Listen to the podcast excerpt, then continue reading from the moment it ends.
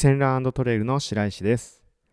今回は6月28日からクラウドファンディングが始まる釜山アクティビティベースについてのお知らせ会です。ではどうぞ。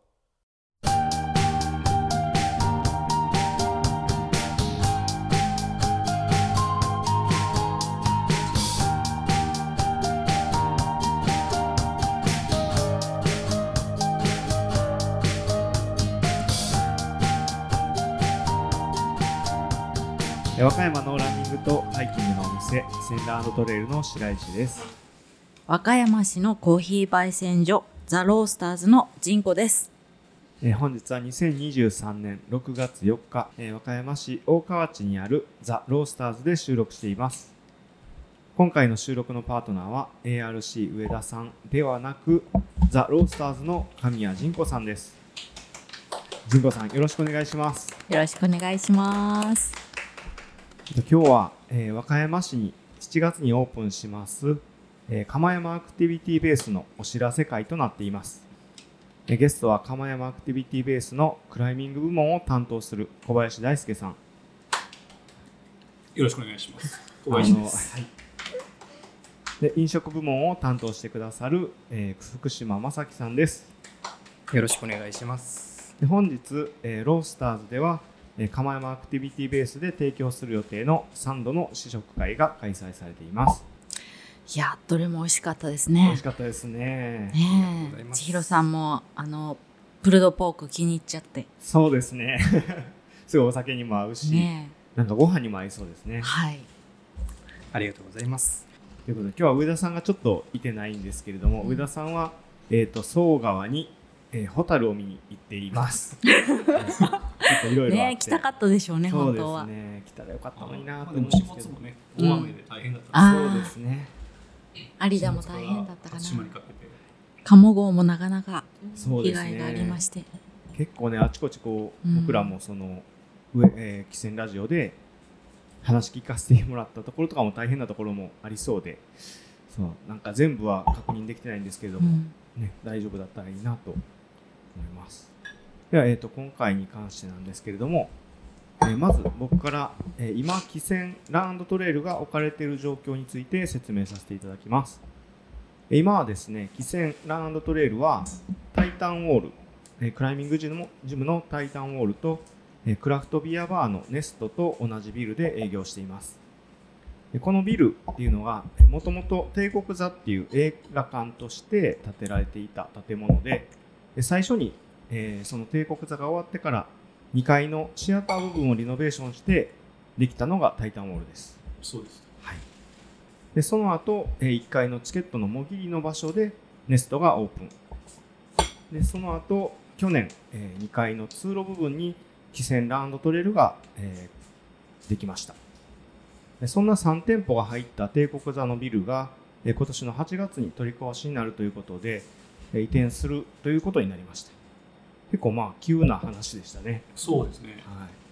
あいつでしたっけ？えっと、今年入って、なんかまあ、2、3ヶ月経ってから、あ2月3月あたりにですよね。急に決まってしまって、まあ。まあまあ、ちょっとお客さんにも申し訳ないんですけど。そうですね。で移転場所についても結構いろいろ考えたりしたんですけれども、えー、と決まったのが釜山神社のすぐ近くの場所、えー、と釜山神社っていうのが、えー、と慰山の東側になるんですね。そうですね、もともとすごい歴史のある土地で、でそんなところで、えーあるそんなところにあるのでえ釜山アクティビティベースという名前になりました。えーこの辺りがまあ結構本当にさっきも小林さんが言っていただいた通り歴史もあってすごくいい場所でで慰山もすぐ近くにあるので、まあ、僕がトレランやるんですけどもトレランとかもすぐできるっていうところ、まあ、走りやすい道も多いですしいい場所やなと思ってます、アクティビティベースというとアクティビティ全般を。全般。まああのーまあ釜山アクティビティベースは、まあ、ボルダリングと、うん。えートレイルランニング。うん。あとはラン普通のランニング。うん。とはそうハイキングも楽しめるっていう、まあ、あと、はい。その施設内に、はい。まあ、いろんなワークショップできるようなスペースなるほど、作る予定なので、まあヨガとか。そうですね、ヨガとか、まあ、いろんなはい。それでワークショップができるような状態に、まあ、そういうアクティビティができる場所はい。ということで、え高山のそういう拠点となるような場所、そうですね。ーはい、になります。はい。でさらに、えークラフトビールや、えーお肉の惣菜のデリカテッセンも楽しめるという場所になります。デリカテッセン。ちょっと待って。はい、ということで、えーまあ、汽船ランドトレイル、汽船ランドトレイルについてなんですけれども、えー、とまず、汽船ランドトレイルって、あんまりこのあの汽船ラジオで説明したことなかったんですけれども、えー、と最初、この汽船ラジオでも言ってた通り、汽船ラン汽船アルプスランニングクラブというクラブがありまして、えまあ、そのあたりからこうできてきたショップなんですけれども、まあ、ランニングとトレイルをワクワクにというコンセプトで、まあ、ランニングを、まあ、新しいアイテムをも使うことでテンション上げたりだとか、でグループランニングで習慣化したりとか、であとはそのランニングのことで和歌山になかったことを、なかったこと、ものを作ったり、まあ、発信していけたらなということで始まったお店です。はいそういうコンセプトって今初めて言葉として聞きました。ワクワクとか。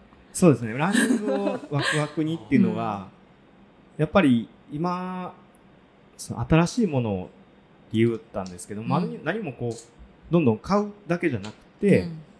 あのグループであの走ることだったりとか。うん。で、そこで出会った人と、あ、どこかの山に走りに行ってみようとか、うん。そういうワクワクができてきたらいいなということで、うん。あの人が集まる場所として、集集まる場所になったらいいなと思って始めました。っていうのが、まあ、汽船ランドトレイルのうんまあ、始まりと現状ですね。うんはい。えー白石くんがそのえっ、と汽船を立ち上げるまではい。そのタイタンウォールとの出会いっていうところのお話は聞いてもいいですか？はい。えーっと、僕はですね、タイタンウォールにはもともとちょこっと行っていたりとかう、んでクラフトビールが好きで、そのビアバーネストに通っていたりとか、うん。そういうところがあったんですけれども、まあ、そこでこう今のオーナーに出会ったりだとか、うん。オーナー。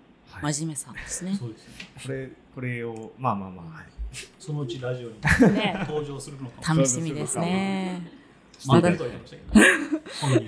私もあのはがき出しちゃおうかな。質問コーナーをね、質作って。問コーナー。はい、でなんですけれどもまあそんな中でもともと結構走るのがすごい、まあ、逆に嫌いだったんですけれども、はい。まあそうですねトレイルランニングって、まあ、普通にアスファルトを走るんじゃなくてうん。山の中を走るので、うん。まあ、いろんなところに意識がいったりだとか、うん。山の空気の変化が楽しかったりだとか、飽きずに走れるっていうのがすごいあって、どんどんこうハマっていってしまったっていうのがいやその走るのが嫌いっていう言葉が私たちには今もう信じられないぐらい。ねね。そうですよね。もうし走るのが楽しくてしょうがない時間走る人になってますよね。えそれが走るのがき、嫌いだったのは何年前までの意識？そうですね、まあ、3、4年前までは全然あの自転車にもともと乗ってたんですけれども、うんうんうん。その時は自分の足で走るなんてもう信じられないみたいな感じで、えーっとそのオーナーが、まあ、マラソンとか走る人なんですけれども、それを見に行ったりして「いやーありえへんな」っていうのをずっと 言ってたんですよ。うん。なんですけど、まあ、気がつけばうん。トレイルランニングにはまり今やねなんか誰からももう走る人と見られてね。頭おかしいぐらい走る 言われてるんでも最初私はあの競輪の選手って紹介されてました。競輪の選手。競輪の選手初だった耳ですか？んで競輪。目指せなんですかの選手ではないんですけど、うんまあちょっとこう、まあ、それもいいかもなって言ってちょっとあこ目指した時期は。みたいなまあでも他にも競輪場もありますもんうそうですね、うん。僕の友達のお兄さんも目指してましたよ。えー。競輪選手。なれなかったですけど。やっぱね難しいんですよねなかなか、狭きもなんですかうん。ねまあなかなかそういうこともありつつ。今も自転車は乗ってるんですか？そうですね。今はでもどちらかというと移動手段として使ってるっていう感じですかね。はい。まあまあそんな感じで、うん。はい、汽船ランドトレイルを。そうやって走ることが楽しくなって、そのオーナー真面目さんとの関わりもあって汽船ラン。汽船ランドトレイル。ラントレイルはい。が出来上がっていく。はい。ですね、ということでまあ汽船ランドトレイルはまあそんな感じで、はい、やっておりましてで今日はその釜山アクティビティベースに移転するにあたって、あのまあ飲食スペースですね、うんうんうん。まあ、カフェスペースみたいな形で出すサンドの試食会をしてるわけなんですけれども、でこのカフェ部門を担当してくださる福島さんから自己紹介をお願いします。福島です。はい、よろしくお願いしおます。願いします。と食肉加工品を作って販売します。はい、お店の名前は？えーお店の名前はブルストとついています。ドイツ語でソーセージということで、まあ本当にこう食肉を加工したもの。うん。はい。でそれを使ってその場でサンドを作って、はい。その食肉の加工品の美味しさを知っていただくっていうそうですね。場所を作るっていううんうん。感じですかね。このブルーストさんのベーコンは私がお世話になってる鴨号でも使わせてもらってます。がベーコンとっても美味しいです。ありがとうございます。鴨郷さんではちなみに何をえっとねサンドイッチに使ってます。あ BLT サンドとかうん季節のサンドですけど八作サンドにほう。発作工場ですね。八作合うんです、ね。ベーコンとサルサソースと合わせて。あとはあのおすすめはベーコンフレンチ。フレンチトーストね。トー。ストにはいはい。焼いたベーコン、さっと焼いたベーコンなんですよ。なるほど。乗せてメープルシロップたっぷり。甘じょっぱいのがそういいです。その商品開発の時に、うんそうです。大谷さんからうん。声かけていただいへて、ー。ベーコン使っていただくようになったんです。いやもう今となっては福島さんのベーコンなしでは。いえ、鴨号の フードメニューは成り立ちませんでこうちゃんに代わって言っときます。ありがとうございます。そんな福島さんです。まあそのさっき言ったメニューを食べたかったら鴨郷にと。ででももっとそう。もっと俺のベーコンをっていう店がダイレクトに福島さんの作ったお肉を食べれる買える場所っていうのがブルストになってくるとはい。いうことですね。はい。例えばどんなものをそうですね。今作っているのは、えー無添加のソーセージであったり、はい。その先ほど話に出ました鴨郷さんとかで使っていただいているベーコンであったり、はい。あとそのその時に間に合うかどうかわからないんですけど、はい。その神戸屋さんとこう作ってたサラミであったりも、はい。うんうん。サラミも？はい、おつまみにいいは感じの。和歌山では作るところないですもんね。そうです。あんまりあの白浜の方であるんですか？ドイツ人の方がシンドラーさんなんかそういうの。白カビ生やして。はい。作ってるんですか？へその近鉄の物産展で僕見た記憶があって。今今はどうかわからないんですけど、はいーサラミはそのチーズみたいにか白カビを使う。そうなんです。白カビを散布して、うん。えー熟成の時に白カビ散布したらうん。あの青カビ黒カビを食べてくれるんですよね、うん、で白カビだけではい。発酵させてくれる。あの真っ白。な。真っ白、発酵は乳酸乳酸菌なんです、うんうんで微生物の動き止めてう、ん。うんで外側はその白白カビでコーティングする。でどんどんどんどん水分活性とかあの考えて熟成させていったら、うんうん3ヶ月後にその生肉そのまま食べれるという。へえサラミってあれ生なんですか？あ生です。そのはい。本当にへえ発酵熟成だけです。ね、飛んでくるんですよね。じゃあはい。あの1キロ。細菌とかがなくなっちゃう。もう心配なく生で食べれるえ乳酸菌で止まってるんですね。なるほど。お肉のプロですね。知らなかった。知らなかった。その水分量とあとそのな自由水というかそのうん中に含まれてる。目に見えるもんじゃないんで 僕もこう説明しにくいのですがそしてその菌の動きが止まって、うん。はい、腐敗もうしない腐らない、はい。あなるほど。ーえー、これだ。でそのサラミとはい、あとはベーコンサラミソーセージ。ソーセージちょっと考えいろいろ考え中なのですが、ローストビーフであったり。ロー、ストビーフだったり。もう考えてる全部。えパスーポパストラミポークです。はい。はい。あ、とあプえ。ールドポークは違うんですかね。プルドポークは、はい、違いますね。プルドポークはサンドでお楽しみください。っていう感じでこういろんな肉の、まあ、美味しいお肉が買える場所。はい、でその美味しいお肉を使ったサンドをその場で作れるっていう、あはい作ってもらえるっていう食べていただけるって。はい。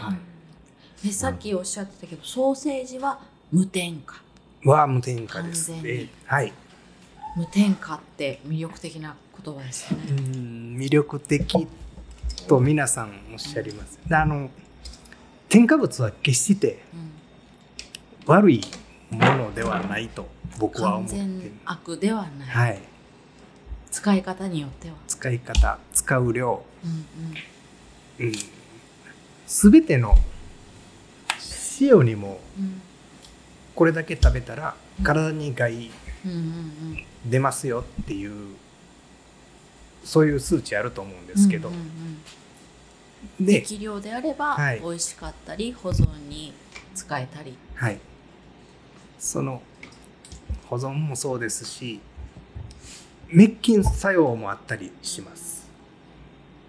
あの発色の亜硝酸塩でん？亜硝酸塩かな？亜硝酸塩でボツリヌス菌を抑えれたり。あれは色をきれいにするだけの目的ではなくてそういう効果もあります。しあと皆さんがハム食べる時にハムの香りってなんかうん。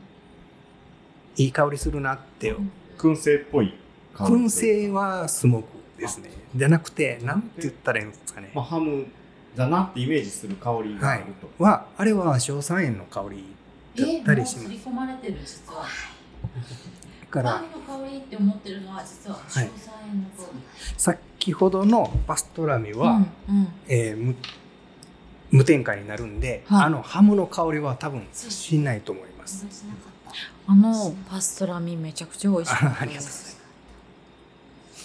で色が悪いですけどって福島さんはおっしゃってたんですけど逆にすごい綺麗なピンクでした。うん、自然な。なるね、うん。まあ、そんなあのいろいろなお惣菜とそれを使ったサンドを出すんですけども、まああの釜山アクティビティベースで一緒に、まあ、やっていただくということで、はい。まあ、どんな場所にしたいというかっていうのは何かありますか？ちょっと漠然としてるんですけねど、漠然として僕もそうですね。漠然としているのですがイベント。うん。いやなんかこう集まる場所。うん。でうん。そこで楽しく料理うん。提供できたらいいなって思うんですけど、うん。どういう？さっきあのね小林くんが言ってたんですよクライミング担当小林くんが福島さんがちっちゃいキッチンでライブで作ってくれたホットドッグサンドイッチが美あ味しかったりましたね。楽しかったですよね。ね食べる側も楽しくて提供する側も楽しかった。前で調理されて提供されるっていう場があるとすごい楽しいかなと思いました。そういううん。楽しいと思えることができる場所になればいいなと思っています。なるほど。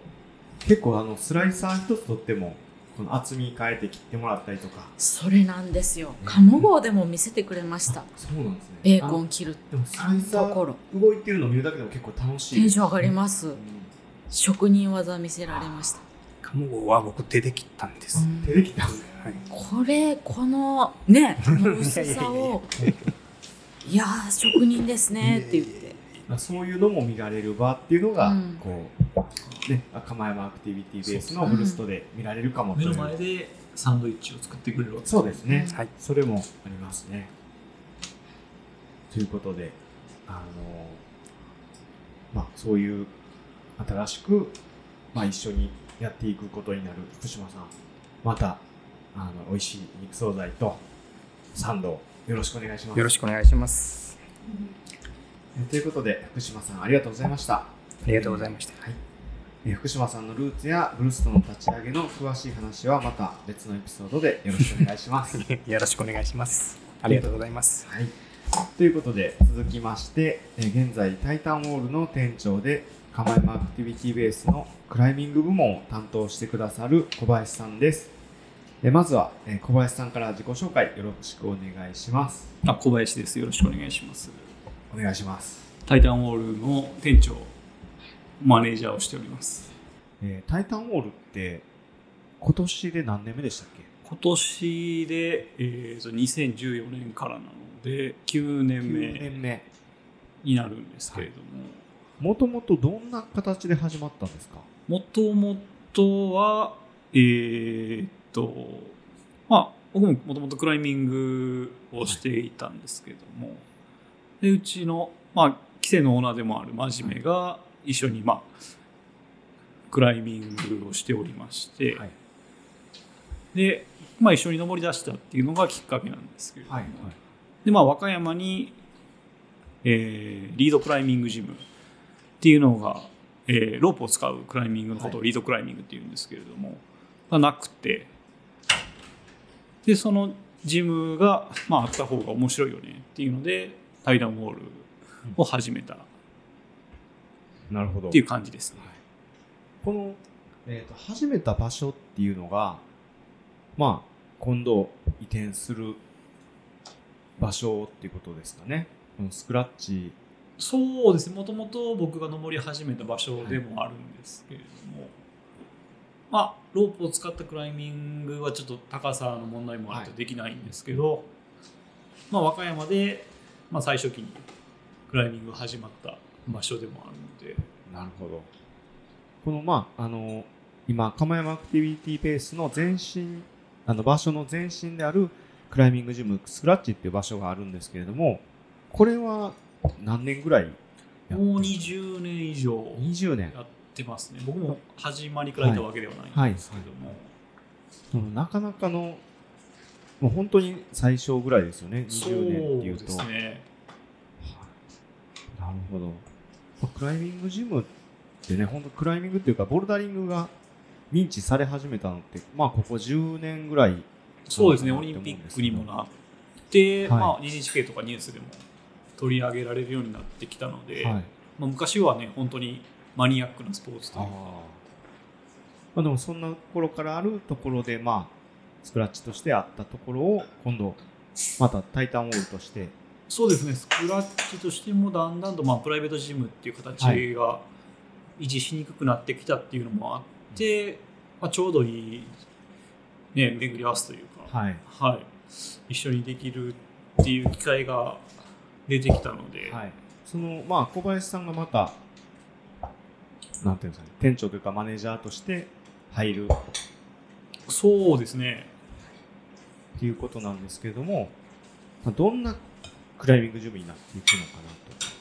まあ、タイタンは、まあ、広さはね、今、タイタンよりもはい、もちろん広くなりますし、はい、まあ、ボルダーボルダリングだけにはなるんですけれども、はい。まあ、リードがちょっとね、そうですね、まあ、はい。ワークショップとかも、まあはい。先ほど言ったワークショップとかもできるスペースとかもできますし、福島さんのスペース、飲食スペースとかもできるので、はいよりまあ、いろんなイベントとか、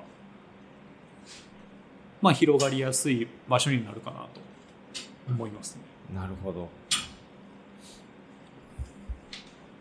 で、まあ、あとは、その、釜山アクティビティベースになるというか、という、まあ、釜山アクティビティベースができるっていうことについて、まあ、さっき言った広がりができてくるっていう話もあったんですけれども、その先というか、展望というか、そのあたりは、なんかこう、どういうふうに広がっていくかなとか、なんかありますかね？そうですね。今年あの和歌山県の、えー有田川町金谷にえっ、とまあ実際の岩を登るエリアができたんですけれども。いわゆるまあ外岩って呼ばれてる。そうですね。ねまあ、アウトドアで実際にまあ岩を登ったり岸壁登ったりするんですけれども、まあ、そういう場所もできたので、まあ、中で登るだけではなくてよりまあ外にアクティビティをこう広広げていければっていう、はいまあ、トレランもしっかりですけど、はいはいほど、まあ、だからまあリード壁はなくなってしまいましたけども、まあ、もっとこう実際自然の中でそうですね。活動るものを広げていきたい、はい。今度は。っていう感じですね。なるほど。ということで小林さんありがとうございました。なんかこううまいこと聞けてるかわかんないですけど ちょっとよくわかんなくなってきてるんでいやすけど。すごいあの釜山っていう場所もいいですし、はい。僕もずっとあの辺地元が近いのではい。知ってる場所は多いんですけれども最近よりその新しくまあ場所を作るにあたっていろいろ歩き回ってるんですけども、はい。まあ、いろんない由緒ある神社だったりとかはい。歴史のある土地なので、いろいろ面白いことができるかなと思います。なるほど。いろいろね、イベントとかもね、一緒にこう、できたら楽しいかなと思いますそうですね。それこそさっき言ってた名草山が近いっていうところであ一緒にできるイベントっていうと例えば構想としては。おお でも、慰山はあんまりこう、登れるとこないんですよね、あんまあー慰山に、まあ、岩はないんですけどそうも、か。まあね、もともとその、あの、カンナビって言って、うん。まあ、神様の、まあ、いる山っていう、はい、慰山、へえそういう土地なんですけど、うん。らそういう山に、まあ、普通に登りにハイクしに行ったうんりとか、うんね、まあ、走ってもいいですけど、うん。まあ、普通にピクニックで。うん。行くと、まあ、面白いと思いますし、まあ、近くにいろんな、まあ、由緒ある神社も多いので、うんそこを巡ったり、はで、また帰ってきて、登ったりとか。い、そうですね。うんはい。ピクニックにブルーストさんののサンドイッチを持って行ったりとかアクティビティのベースになればはい。面白いと思います。なるほど。小林さん、ありがとうございました。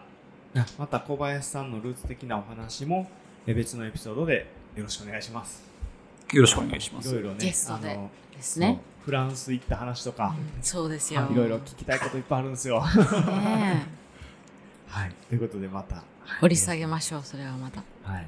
あっちゃんのいる時にということでこれがまたジンコさんのパートになってくるんですけども、はいジンコさんは今回あの、えー、釜山アクティビティベースに、まあ、コーヒーの、えープロデューサーとして、はいはい入っていただくということになりました。はいよろしくお願よろしくいします。お願いしますで、あのーまあ、ジンコさんも、汽船ラジオも出ていただいてるんですけれども、はい一度ごしょ、えー自己紹介していただいてよろしいでしょうか。はいえーっと井田木曽神社の近くの、えー大川内っていう集落にあるあのみかん倉庫を改装した焙煎所でコーヒー屋をしてますザ・ロースターズの神谷仁子ですここの場所ではもうすぐ9年になりますねコーヒー屋やってますタイタンと。タイタンと、そうですね。あ、一緒ぐらいですね。同い年。もともとあの伊崎曽神社の場所にうん。釜山神社があったんです。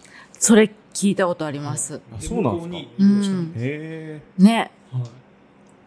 そうそうそう。なんかいろいろえ、いろいろあるんですよね。いろいろあって、昔の動かされちゃったんですよそうなねんです。なんかあの、お墓もありますもんね、あそこ。あその辺はなる古墳もかなりたくさんあるうーんほど。そういう話もきっとね掘り下げたら面白いですよね。はいずっと一人であ本本読んで調べてるんです。すごい。詳しい。すごい。ということで、まあ、ジンコさんはそのの飲み物、コーヒーのプロデューサーとしてそうですね。入っていただくんですけれども、福島さんのそのカフェの中で私のコーヒー豆を使っていただく形で。はい、だったりあの汽船で、えーコーヒー豆を売ったりとか、販売させてもらったり、販売したりとか、はい、そういうことになるんですけれどもあの、まあ、本当に何ですかね。福祉えっ、と、まあ、どういうコーヒーをそうですね。く。ださるのかなっていうところから、えーはい、はい、あのーまあ、なんでこう、釜山アクティビティベースに協力してくれるのかなっていうところも、教えていただけたらと思います。いやーそれはあの真面目さん和歌山を牛耳っているわ真面目さんに言われたらもう断れないですよね。そうですね。そうです。あのネストさんでもあの、はいお世話になってましてコーヒー豆を使ってもらってコーヒー出してもらってるんですけど、はい。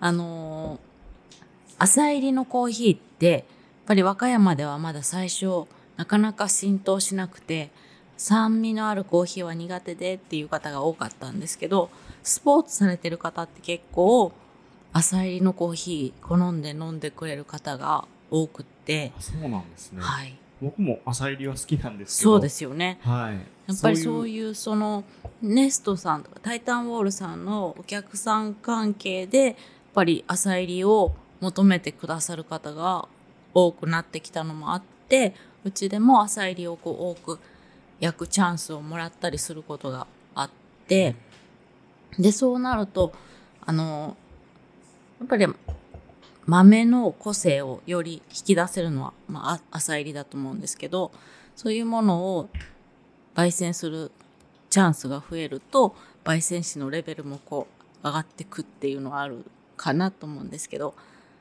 中部帰り深入りっていうのとはまた違うエリアになってくるんで。はい。ストラストライクゾーンがかなり狭いなるほど。焙煎でも抽出でもでもすごい豆の個性というか、一番それは表現しやすいんですね。だからそういうところを表現する場所としてその釜山ベースさんがあるとすると私もどんどん朝入りをチャレンジしてレベルを上げれるかなって期待してます。なるほど。福島さんのね、はい攻めたサンドイッチにそうです。合わせていジこうかなゴさんの攻めたコーヒーをよろしくお願いしまペアリングできればやっていきましょう。よろしくお願いしますす。そのブレンドとかうんもうん。作っていただけるってさっきちょっとちらっとそうハイキングとかもはいいろいろ提案していってくれるっていうお話があったんで山の上で飲むのはちょっと深入りかなって思うんですよ。それを手軽にはんあの真面目さんからも提案いただいてるんですけどドリップパックで持っていけたらすごい嬉しいって言われてるんではい。ハイキングブレンドのドリップパックとかもはい。用意していきたいなって思ってます。嬉しいです。ぜひぜはい。ひよろしくお願いします、でそのシーズンごととかその時その時でおすすめの朝入りとかもこれからどんどん出していけたらいいなって思ってます。なるほど。もう本当にこのまあロースターズが空いてない時間でも空いてるまあ汽船だったりですね。あのまあ福島さんのブルストだったりで楽しんでいただけるとはい、そう。あの豆を買っていただくのにこのザ・ロースターズっていう場所のある立地と、まあ、営業時間の関係もあって不便をかけてるお客様にご不便かけてるとこがあるんですけどそれを釜山ベースさんのところで販売していただけるとなるとお客様にももっと届けやすくなるかなっていうのは思っております。季節のブレンドも出たりするんですよね、そういうのも提案できたらいいですね。あ楽しみです、はい、基本的にロースターズはシングルオリジンで出してるんですけどブレンドっていうのは各お店さんに向けて作って提案してるところなんでそういうものも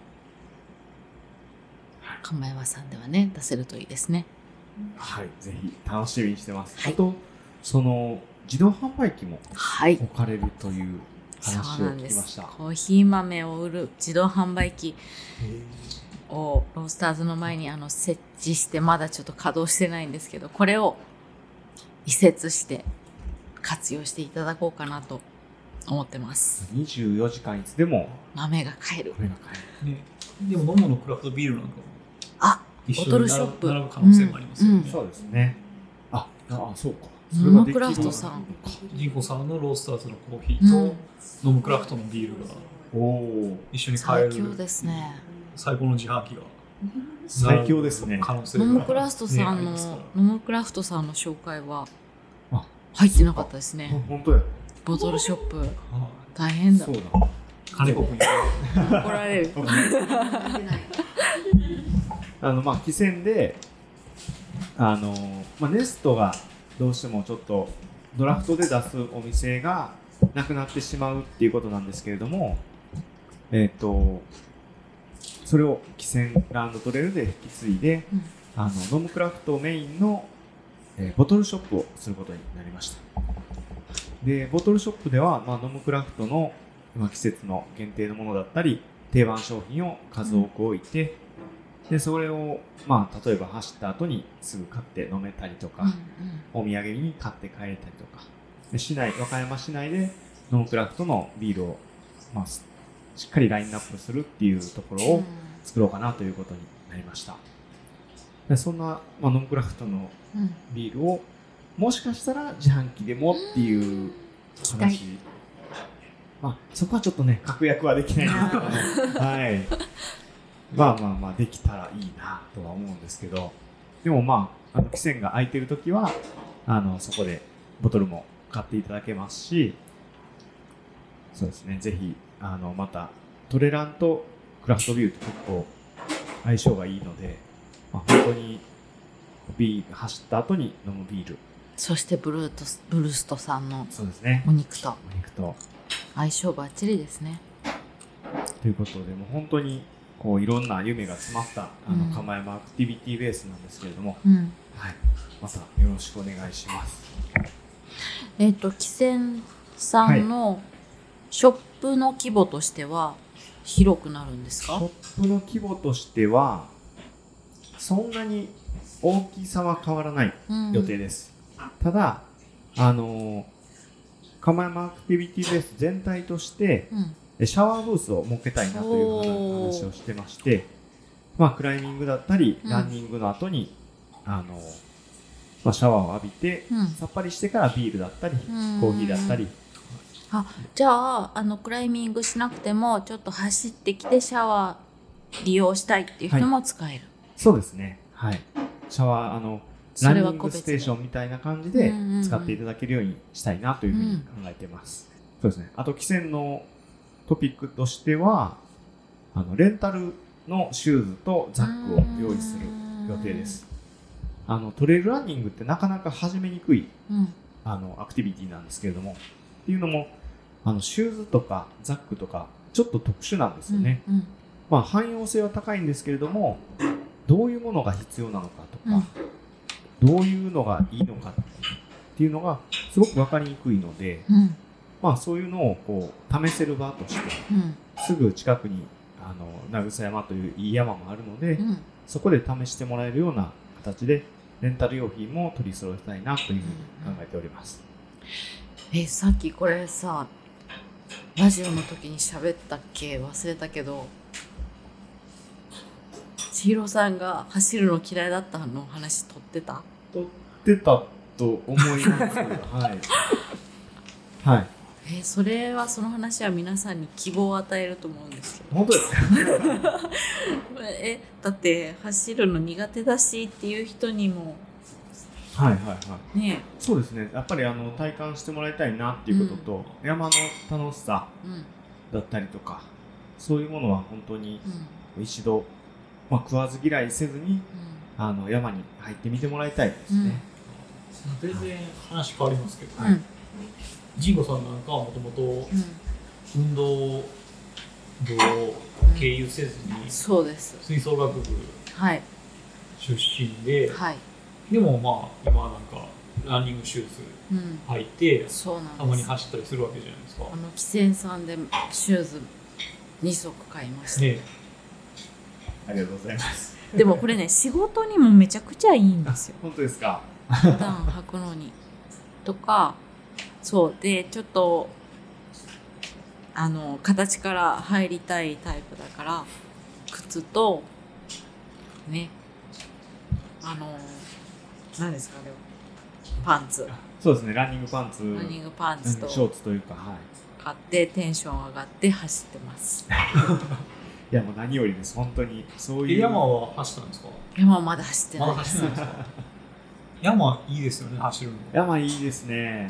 僕も走らないんですけど、うん、登山も行くんで登った後に下りは結構走ったりするんですよ。小走りで。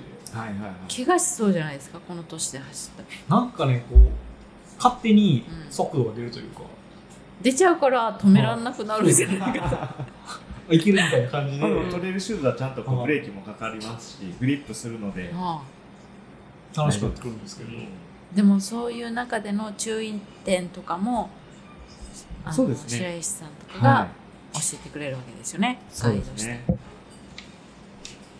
もうなんかあの初心者講習とかもやってるんですけど、うん。本当にレンタルして行かれる方には、うん。まあ、適宜説明してっていう形でできたらいいなと思ってます。いやそう。だからレンタルがあるっていうのは入りやすいですよね。そうですね。でこの年になってくると本当にあ体力つけなきゃいけないなとかちょっといよいよ何か始めなきゃいけないなって思ってる人いっぱいいると思うんですよ。福島さんもそうですもんね。最近走り始めて。そう。最近一緒にね水曜日夜走ってますもんね。はい。うん。走ってます。でそうだからそういう人たちにはすごいありがたい場所になるんじゃないかなと。そうなったらいいなと、うそうなるようにちょっと頑張りたいなと思います。